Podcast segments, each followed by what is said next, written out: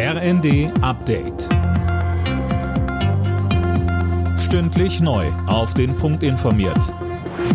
Ich bin Finn Riebesell. Guten Morgen. Bundeskanzler Scholz hat zu gegenseitigem Respekt und zu Zuversicht im neuen Jahr aufgerufen.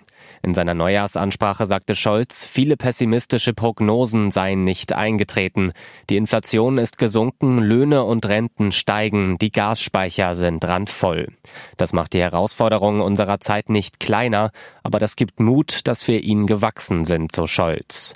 Die Menschen in Deutschland hätten sich gegen den Wirtschaftseinbruch gestemmt. Mit Blick auf die zahlreichen Krisen sagte Scholz, unsere Welt ist unruhiger und rauer geworden, aber wir in Deutschland kommen dadurch. Böllerverbot ja oder nein? Diese Diskussion nimmt wieder Fahrt auf. Während das zuständige Bundesinnenministerium keinen Handlungsbedarf sieht, spricht sich ein mittlerweile breites Bündnis für ein Verbot aus.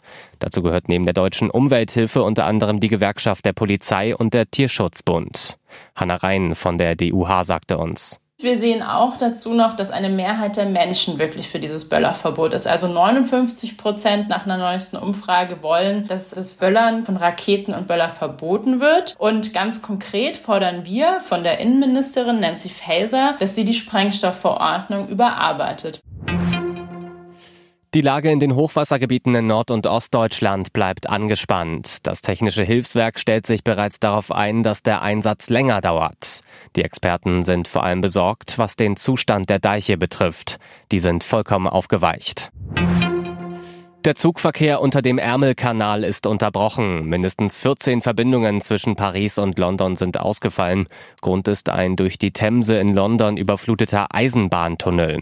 Erst kurz vor Weihnachten hatte ein Streik der Mitarbeiter im Eurotunnel für Zugausfälle gesorgt. Alle Nachrichten auf rnd.de